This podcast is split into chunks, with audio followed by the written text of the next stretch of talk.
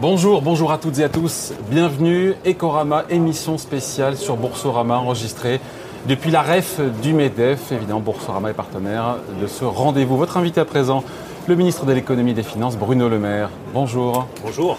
Merci d'être là avec nous hein, et pour vous interroger à mes côtés, mon confrère de l'opinion, Raphaël Lejean. Bonjour, Raphaël. bonjour Bruno Le Maire. Bonjour. Merci d'être là. Alors, euh, il y a ce rebond évidemment qui est là, rebond de l'activité en France, qui a été euh, assez puissant au mois de juin cet été, mais d'après certains indicateurs qu'on a pu avoir, euh, elle semble patiner, cette, euh, cette reprise de l'activité euh, en, en cette fin d'été. On a eu l'INSEE hier qui nous dit quoi? Qui nous dit que la confiance des Français dans la situation économique semble se tasser. Est-ce que vous confirmez que ce rebond de l'activité, ben, il s'essouffle un petit peu, il s'émousse à la fin de cet été Non, moi je ne parlerai pas de, de tassement. Je pense simplement que le redressement va prendre deux ans. Et qu'il faut être lucide. Nous avons euh, été confrontés à la crise la plus grave que la France ait connue depuis euh, 1945. Seule comparaison que j'ai pu faire, c'est avec la grande récession de 1929. Euh, Nous n'allons pas nous relever en trois semaines, ça n'est pas vrai. Ça prendra du temps, ça demandera de la détermination. Je pense que le démarrage a été bon parce que le gouvernement a répondu présent au mois de mars et qu'il a mis tout ce qu'il fallait sur la table pour soutenir l'économie, pour sauver des emplois, pour aider la trésorerie des entreprises. Mais je m'inscris dans une perspective de long terme. C'est au bout de deux ans que nous aurons retrouvé le niveau de développement économique que nous avions avant fait. la Et crise. deux ans, c'est pas fait. Certains experts disent que ça pourrait prendre plus. Deux ans, c'est l'objectif que vous fixez. deux ans, c'est l'objectif que je me suis fixé, mais je ne le Mais cache pas. C'est un objectif ambitieux. Mais il est ambitieux pour une raison qui est simple. C'est que la France a tous les atouts structurels pour réussir. Enfin, oublions pas qu'il y a six mois, euh, quelques mois euh, avant euh, le début de la crise, nous avions parmi les meilleurs résultats de la zone euro. Nous avions 1,5 de croissance, nous avions moins de 8% de taux de chômage en métropole, et nous étions devenus pour la première fois depuis des décennies le pays le plus attractif pour les investissements étrangers en Europe, Grande-Bretagne comprise. Donc moi je veux dire aux Français qu'ils ont tout pour que le redressement économique soit rapide, soit puissant, mais ça prendra du temps, ça demandera une vertu qui malheureusement n'est pas très partagée en politique, de la constance. Mais sur les indicateurs spontanés juste que vous avez, malgré tout, il y a un espèce, une espèce de tassement ou pas dans ce que Les vous- indicateurs spontanés, c'est-à-dire euh, notamment les dépenses de carte bleue, montrent des choses très simples. Il y a eu en mai et juin un fort rebond de la consommation. Ce rebond a été aidé par les mesures gouvernementales parce que nous avons préservé l'emploi et soutenu certains secteurs. Le meilleur exemple, c'est évidemment l'industrie automobile avec la vente de véhicules, notamment de véhicules euh, électriques. Les Français ont plus consommé des biens durables. Euh, je pense à la voiture, je pense à l'équipement électroménager. Avec un effet rattrapage. Et moins avec un effet rattrapage, bien entendu. on s'assure que ce- cela Il y va a, être il y a des secteurs dans lesquels ça a été, et ça reste beaucoup plus difficile, je pense à l'habillement euh, par exemple, Oui. qui souffre terriblement. Il y a eu un rebond, il a été aidé par euh, les mesures du gouvernement, et c'est bien pour ça que nous allons continuer à soutenir l'économie dans les mois qui viennent. Sur la prime justement automobile, elles ont été, c'était un grand succès. Le dispositif va changer. Qu'est-ce qui va se passer Le dispositif, il est revenu, et je pense que c'est aussi une des questions euh, essentielles Et de la généreux, généreux. Tenir ses engagements. C'est-à-dire qu'on a rigoureusement tenu les engagements que j'avais pris vis-à-vis des Français. Je leur avais dit, on va faire une prime exceptionnelle pour 200 000 véhicules. C'est ça, c'est On a fait la prime, elle a été épuisée. On revient au dispositif précédent Ah. qui vise à accélérer le renouvellement du parc automobile français pour qu'il soit plus décarboné. Il est centré sur les ménages les plus modestes. C'est-à-dire ceux pour lesquels acheter une voiture coûte très cher. C'est une question de justice et c'est important. En revanche, nous avons gardé une prime exceptionnelle très élevée pour les véhicules électriques, 7 000 euros. Cette prime-là, nous ne l'avons pas baissée parce que nous voyons bien que la vente de véhicules électriques est en train de décoller fortement en France et que nous voulons continuer à l'encourager. Et ça, ça veut dire qu'il faut s'attendre à un ralentissement du marché automobile dans les mois qui suivent. C'est souvent ce qui se passe, hein, euh, une fois que ces primes tombent. Il y aura surtout, je pense, euh, une évolution en profondeur du marché automobile qui correspond à notre pari stratégique. C'est quoi le pari stratégique que nous avons fait? C'est de placer l'industrie automobile française du côté des véhicules électriques, hybrides, rechargeables et des véhicules autonomes. Et je considère que nous allons réussir à garder une industrie automobile française puissante au XXIe siècle, précisément parce que nous avons fait ce pari-là. Euh, de la puissance, enfin de, de l'usage que vont faire les Français de ces 100 milliards d'euros d'épargne dépendra de la vigueur du rebond. Et vous avez dit il y a quelques jours, j'invite, il faut que les Français consomment et dépensent cet argent. Sauf que, encore une fois, l'INSEE nous dit quoi? Bah, Les Français nous disent euh, il est plus opportun d'épargner aujourd'hui parce que licenciement, parce que, parce que chômage. comment on fait pour les pousser concrètement à dépenser? Vous mettez-vous à leur place. Ils, gardent un peu de côté, c'est normal. Hein. Je, je, comprends parfaitement la réaction des Français. Bien entendu, on est dans une période de troubles économiques. Donc la réaction naturelle, c'est de mettre de l'argent de côté. On gonfle son livret A, ses livrets d'épargne, et euh, avec la peur du chômage. Venir. Avec la peur du chômage. Tout cela, je le comprends parfaitement. Ce que je veux dire aux Français, c'est que ces 100 milliards d'euros d'épargne, c'est exactement l'équivalent des 100 milliards d'euros du plan de relance. Et c'est aussi important de les injecter dans l'économie que d'avoir le soutien des 100 milliards d'euros du plan de relance. Et pour ça, je veux simplement leur donner des garanties. Pas de hausse d'impôts. La première garantie, c'est pas de hausse d'impôts. Pardon de le marteler, mais c'est suffisant. C'est pas suffisant mais ils ont été tellement matraqués fiscalement dans le passé, les Français, ils, ont tellement eu euh, l'impression que la réaction à chaque fois qu'il y avait une crise, c'était ensuite de rembourser par l'augmentation des impôts, que je veux leur donner cette garantie-là. Dans les deux années de quinquennat qui restent, il n'y aura pas d'augmentation d'impôts. D'ailleurs, c'est une des raisons pour lesquelles j'ai voulu rester ministre de l'économie et des finances, c'est pour leur donner cette garantie et m'assurer qu'elle soit tenue. La deuxième garantie que je veux leur donner, qui est très importante, c'est que nous continuerons à soutenir les dispositifs pour l'emploi. Ce que nous faisons pour l'emploi des jeunes, la prime de 4 000 euros. Ce que nous faisons pour les apprentis, les primes de 7 000 ou 5 000 euros. Ce que nous avons décidé de faire pour le secteur de l'hôtellerie, de la restauration ou de l'événementiel, c'est-à-dire maintenir le dispositif de chômage partiel jusqu'à la fin de cette année. C'est une façon de préserver les emplois. Un mot sur les, euh, sur les impôts quand même. Les impôts n'augmenteront pas. Les impôts doivent même baisser encore pour les ménages. On en est où de la taxe d'habitation? Il y a eu un peu de flottement autour euh, des 20% des ménages qu'on dit les plus aisés. Ce sont des ménages qui touchent 2500 euros euh, par mois pour une personne seule ou 4000 euros pour un couple. Ce sont donc les classes moyennes. que va devenir la taxe d'habitation pour ces Français? Elle sera supprimée. La taxe d'habitation sera intégralement supprimée Selon d'ici 2023, suivant le calendrier initial. Euh, on parle beaucoup de confiance. Je pense que la confiance ne se décrète pas. La confiance, elle se crée. Elle se crée d'une manière très simple, en respectant la parole donnée. J'ai donné ma parole aux euh, ménages français que la taxe d'habitation serait supprimée d'ici 2023 intégralement pour tous les Français. Elle sera supprimée d'ici 2023 pour tous les Français. J'ai donné ma parole aux entrepreneurs, que l'impôt sur les sociétés serait ramené à 25% d'ici 2022 pour toutes les entreprises, sans exception. Combien, ça, coûtera, combien ça coûtera au caisse de l'État les résultats des C'est difficile de dire. vont s'effondrer, donc les résultats des entreprises. Donc je ne veux pas donner de chiffres, ça dépendra évidemment des résultats. Mais ce sera effectivement moins cher à honorer. Elle coûte quand même quelque chose, mais elle coûte moins cher. Mais c'est la deuxième promesse que je veux tenir L'impôt sur les sociétés sera à 25% pour toutes les entreprises en 2022. Puis il troisième promesse, troisième promesse que je tiens.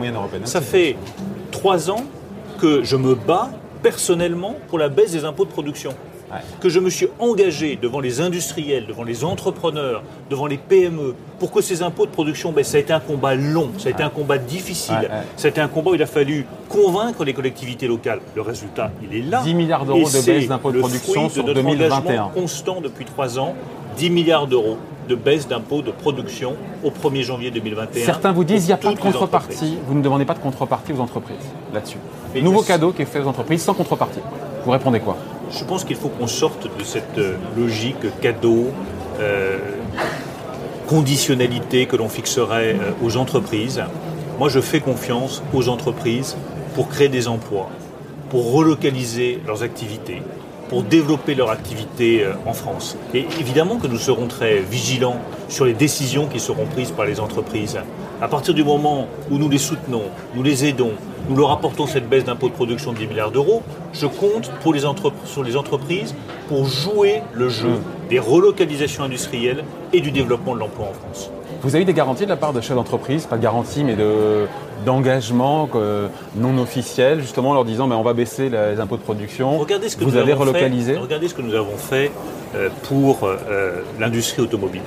Euh, je ne suis pas arrivé en disant on va faire un grand plan automobile avec le président de la République, il y aura 15 milliards d'euros, puis vous faites ce que vous voulez. C'était une négociation.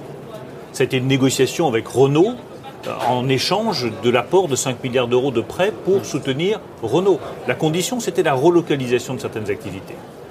Le moteur électrique de Renault a été relocalisé en France. Peugeot a relocalisé la production d'un certain nombre de véhicules hybrides rechargeables à Sochaux. Cette méthode-là, euh, qui est celle d'une discussion avec des contreparties et des engagements de la part des entreprises, ça me paraît la bonne méthode. L'État soutient, les entreprises doivent s'engager. L'offre et la compétitivité sont les deux socles hein, de ce plan de relance, effectivement. Certains économistes, comme Jean Pisani-Ferry, euh, qui a coordonné le programme économique d'Emmanuel Macron, estiment qu'il n'y a pas assez sur la demande. Euh, y aura-t-il une partie du plan de relance qui va concerner euh, cette demande ou est-ce que vous misez tout sur l'offre et la compétitivité des entreprises pour, relancer l'économie? Le plan de relance, c'est un plan d'investissement. C'est comme ça que je l'ai proposé au président de la République et c'est comme ça qu'il a été arrêté et qu'il sera présenté la semaine prochaine avec le Premier ministre. C'est un plan d'investissement qui vise d'ici 5 euh, à 10 ans à avoir en France un appareil productif qui soit un des plus performants au monde, innovant, avec des technologies de pointe, avec des emplois nouveaux, avec des qualifications nouvelles qui permettent de créer des emplois pour tous les Français. C'est ça le plan de relance mais ça n'exclut pas. par rapport à sa question, oui, voilà. Mais ça n'exclut pas des mesures de demande massive que nous avons déjà euh, prises depuis plusieurs mois. Je rejoins totalement Jean Pisani-Ferry, dont je partage très souvent beaucoup des analyses. Quand nous mettons 28 milliards d'euros sur le chômage partiel, c'est quoi sinon du soutien à la demande? Quand nous augmentons l'allocation, bah, prenez l'allocation de rentrée scolaire, 100 euros. par mois, un demi-milliard d'euros. Qu'est-ce que c'est sinon de soutien à la demande Sur les 100 milliards du plan de relance, combien quelle est la part qui est réservée, on va dire, aux ménages pour soutenir la demande et la consommation Mais la meilleure façon de soutenir la demande, c'est de créer des emplois c'est la meilleure façon de soutenir la demande. Ça n'exclut pas d'aider les personnes les plus modestes. combien d'emplois créés L'allocation de rentrée scolaire. vous avez une idée ou pas? La prime à la conversion que je vous ai euh, indiquée, qui était recentrée sur les ménages les plus modestes, c'est du soutien à la demande. Bien sûr qu'il faut du soutien à la demande, mais je pense qu'un plan de relance est efficace s'il a une ligne directrice simple et claire. La ligne directrice simple et claire, c'est celle de l'investissement pour tous les Français. Ça a marché avant la crise, il faut accélérer la transformation du modèle économique français pour qu'il soit plus compétitif et plus décarboné. Donc la priorité de ce plan, c'est, je vous laisse finir la phrase, la priorité, c'est La priorité, c'est l'investissement. Donc c'est pas l'emploi, c'est pas l'emploi. Mais c'est parce que l'investissement créera de l'emploi. Oui, c'est pas à vous que je vais Bien sûr, bien sûr. Mais vous avez une idée Je ne crée pas. Vous savez, si j'étais euh, en mesure de vous dire, voilà, je suis ministre de l'économie et des finances, je, vais créer ça, ça et tout d'un coup, il y a 100 000 emplois. Formidable, mais c'est pas vrai. Et donc, comme je tiens un discours de vérité depuis le début aux Français, ce cri créera des emplois pour tous les Français, sans exception. C'est l'investissement des entreprises. Et cet investissement, il doit être soutenu par l'État, parce qu'il y a certaines innovations, l'hydrogène, les batteries électriques, sur lesquelles les entreprises ne peuvent pas investir sans le soutien de l'État. Vous venez euh, de dire un mot important, un plan d'investissement efficace. 100 milliards d'euros, c'est une somme absolument colossale. Et euh, on sait par les exemples passés, hein, c'est pas le premier plan d'investissement. Il y a eu euh, des plans d'investissement d'avenir, euh, trois, qui ont déjà déversé quelques milliards d'euros sur l'économie française, qui n'ont pas toujours été très efficaces. on sait notamment qu'il y a eu la débudgétisation, c'est-à-dire que les ministères sont souvent allés piocher dans ses poches pour finir les fins de mois difficiles Comment, Bruno Le Maire, allez-vous vous assurer que ces 100 milliards ne vont pas servir à financer les fins de mois difficiles et, euh, pour le dire simplement, ne vont pas arroser le sable, vont être efficaces C'est ma responsabilité principale, Raphaël Lejean. Ce qui m'occupe du lundi au dimanche et qui va m'occuper pour tous les mois à venir. C'est l'exécution du plan de relance. Euh, la conception, euh, cela fait six mois maintenant que j'y travaille, avec mes équipes qui ont fait un travail formidable avec tous les autres ministères. Six mois que nous travaillons sur ce plan de relance. La conception est achevée, elle a été soumise au Premier ministre, au Président de la République, elle est arbitrée, c'est un plan d'investissement pour tous les Français. Tout est prêt. Le plus difficile commence. Le plus difficile, c'est l'exécution.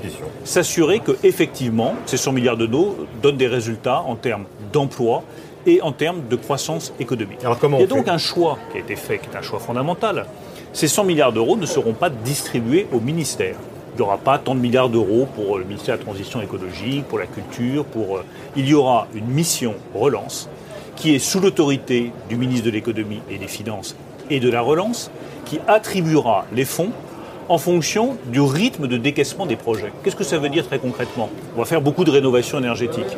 S'il faut euh, quelques centaines de millions d'euros pour tel bâtiment public qui relève de l'éducation nationale ou qui relève du ministère de l'Intérieur, nous les attribuerons à une condition, c'est que ce soit décaissé au moins Combien d'argent, Émile, que ce soit décaissé le plus rapidement possible en 2021 et, et qu'on n'attende pas des années et des années avant que ça donne Oui. un effet sur l'économie française. C'est un changement de méthode profond qui garantit l'efficacité du plan de relance. La rapidité sera clé dans ce plan de relance? Absolument clé. Nous n'accepterons pas des projets dont euh, la conception est trop lointaine, euh, dont les autorisations ne seront données que d'ici deux ou trois ans, parce que c'est tout de suite que les Français ont besoin d'emploi. C'est tout de suite que Mais ça, ça l'économie veut dire que vous française allez vous- a besoin de croissance. Vous allez vous confronter au problème des normes. En France, on sait que dès qu'on veut lancer un projet, euh, tout cela prend énormément de temps Nous du fait prêts- des normes administratives. Est-ce que vous allez simplifier. Nous sommes prêts à simplifier process. drastiquement un certain nombre de règles, de normes et de processus de décision pour pouvoir engager l'argent de la relance le plus vite possible, au plus près des Français, pour créer des emplois et de la croissance. Quel montant pour la rénovation énergétique des bâtiments On a entendu cet été le chiffre de 5 milliards d'euros. Vous confirmez ce chiffre-là On sera autour de ça Ce sera davantage. Ah, davantage à la marge ou davantage Ce sera davantage davantage. Vous verrez, ce sera davantage. Euh, le gouverneur de la Banque de France, qui sera notre invité d'ailleurs euh, tout à l'heure, euh, dans la lettre, la missive qu'il a écrite au président de la République cet été, lettre annuelle, disait qu'il fallait résister à la tentation toujours, je le cite, récurrente, de baisse d'impôts permanente non financée. Ah, Je- pense qu'il ne faut pas résister à la tentation de baisser les impôts en France. Au contraire. Euh, Il faut céder à cette tentation parce qu'elle est nécessaire dans un pays où la pression fiscale est trop forte sur les ménages et sur les entreprises. Je, je rappelle juste que les impôts de production sont en en moyenne deux fois plus élevés en France que dans le reste de l'Europe. Ils sont environ sept fois plus élevés que chez notre principal concurrent, c'est-à-dire l'Allemagne. Donc il faut céder à la tentation de baisser les impôts en France. Il faut effectivement le financer. Voilà, Il y a deux ça moyens de financement. D'abord, euh, le retour de la croissance. Une croissance qui soit durable, une croissance qui soit décarbonée, mais c'est le pari que nous faisons. Le retour de la croissance d'ici 2022 au même niveau que ce que nous avions avant la crise pour financer ces baisses d'impôts. Puis la deuxième chose, c'est d'être effectivement euh, rigoureux, responsable en matière de gestion des finances publiques. Et nous devrons, dans les années qui viennent, prendre un certain nombre de décisions pour maintenir nos finances publiques. Simplement en termes de méthode, il faut savoir respecter le calendrier. Nous sommes dans le temps du soutien public à l'économie et il faut l'assumer. Plus de viendra. 66% de taux de dépenses Mais publiques. parce que si nous ne l'avions pas fait, oui. mais vous auriez à la place des centaines de milliers de chômeurs Mais qui vous coûteraient à la fin beaucoup du... plus cher à faire le genre économiquement et dont euh, le coût social serait insupportable, insupportable pour les Français. En revanche, ne croyez pas que je perde de vue la nécessité de rétablir les finances publiques Et françaises. quel est l'objectif L'objectif, d'ici 2022 l'objectif principal, c'est de baisser le niveau de dette française pour qu'à partir Mais de c'est plus une priorité, 2025, pardon. ça prendra au moins Oui. euh, ce n'est plus la ou priorité aujourd'hui, il faut le dire, ce n'est plus la priorité. Mais les, les priorités, il faut l'assumer, d'ailleurs. Les priorités ne, ne se gèrent pas au jour le jour. Je ne suis pas comme la mouche qui tape contre le carreau en ne voyant pas plus loin que le jour qui vient. J'essaye de construire une stratégie économique et de finances publiques sur 5 ans. Relance de l'économie massive, soutien à l'économie au moment de la crise, relance par l'investissement au moment où nous annonçons le plan de relance avec le Premier ministre. Et dans un deuxième temps, rétablissement des finances publiques avec un certain nombre de décisions sur la dépense publique qui devront être prises, sur les réformes de structure également, pour garantir qu'à partir de 2025, le niveau de dette publique française, qui va atteindre 120% cette année, se remet à diminuer. Voilà l'horizon de long terme. Et ce qui permettra aux Français de retrouver confiance, c'est de savoir qu'ils ont des dirigeants politiques qui ne réfléchissent pas à la petite semaine, mais qui voient à 5 ans ou 10 ans. Donc la dette baissera à partir de 2025, c'est ce que Je souhaite, aujourd'hui. je souhaite que la dette publique française, qui va atteindre 120% et qui va continuer à augmenter qui va continuer à à mesure augmenter. que nous allons déployer le plan de relance, puisse à partir de 2025 diminuer. Pourquoi? Ben, Tout simplement pour se créer des réserves au cas où il y aurait une nouvelle pandémie et la nécessité à nouveau de voir l'État venir à la rescousse de l'économie française. Alors en 2025, et on finit là-dessus, il y aura euh, le printemps prochain pour les entreprises. On est à la rêve du MEDEF qui s- peut-être auront des difficultés pour rembourser leur PGE, leur prêt garanti par l'État. Alors on sait qu'ils pourront, on connaît le niveau de taux d'intérêt, vous l'avez évoqué, entre 1 et 3% pour prolonger donc la maturité de, de leur prêt. Mais il y a aussi pour les boîtes qui sont trop endettées cette idée de prêt participatif de long terme euh, qu'on assimile à des fonds propres. Sans rentrer dans la technique, Bruno Le Maire, euh, c'est la meilleure des solutions pour renforcer justement les fonds propres des PME, avec l'idée quand même que même si c'est un prêt participatif, un prêt, ça se rembourse. Je vais d'abord revenir, moi je pense que c'est la meilleure méthode, parce que c'est la seule façon pour une entreprise qui est très endettée de retrouver de la trésorerie, d'investir et donc de retrouver de la croissance. Donc je crois aux prêts participatifs. Nous allons mettre 3 milliards d'euros dans le plan de relance sur les prêts participatifs. C'est suffisant Ah, L'effet de levier, nous l'estimons à cinq. 15 milliards d'euros, fois 5. Donc je pense que c'est un soutien important aux entreprises qui sont les plus endettées. Je voudrais revenir une seconde sur le prêt garanti par euh, l'État et sur la prolongation de ce prêt. Parce que je sais qu'il y a beaucoup d'inquiétudes, notamment chez les TPE, chez les PME, euh, les restaurateurs par exemple, qui disent voilà, il faut que je rembourse 120 000 euros. Euh, D'ici 6 à 7 mois, euh, mon PGE que j'ai contracté pour un an euh, À est fini. 0,25. Je ne peux pas rembourser et évidemment, je vais avoir un taux moins attractif. Je veux redire à toutes ces PME, à toutes ces TPE, que nous avons négocié avec les banques françaises le meilleur taux possible. Entre 1 et 3 Avec une fourchette de 1 à 3% mais qui est progressive, et je vais apporter un certain nombre de précisions. Si vous euh, prolongez la durée de votre prêt pour 2 ans ou 3 ans, euh, le taux sera compris entre 1, 1,5, maximum 2% Point très important, le, deux- chiffre que je vous donne inclut le coût de la garantie de l'État, qui représente quasiment la moitié de ce taux d'intérêt. Si cette même entreprise allait demain euh, à une banque, euh, étant donné sa situation de trésorerie, elle aurait un niveau de taux beaucoup plus élevé sans la garantie de l'État. Deuxième chose que je veux souligner, c'est que quand vous avez un prêt garanti par l'État, vous n'engagez pas vos biens personnels en cas de faillite de l'entreprise. C'est une protection qui est considérable. Donc je pense que nous avons négocié le meilleur dispositif. Les banques disent Le que c'est encore en cours, que vous êtes peut-être allé un peu vite. Bien sûr, Bruno parce que Le Maire, c'est bien la en preuve. annonçant ces chiffres et la discussions preuve. doivent encore avoir C'est à bien la preuve que le taux est attractif. C'est que la réaction des banques montre que dans le fond, s'il pouvait être un peu plus élevé, c'est mieux. Parce qu'effectivement, la fourchette de taux que j'ai indiquée, 1 à 3 Vous la inclut la garantie l'État. Je la confirme.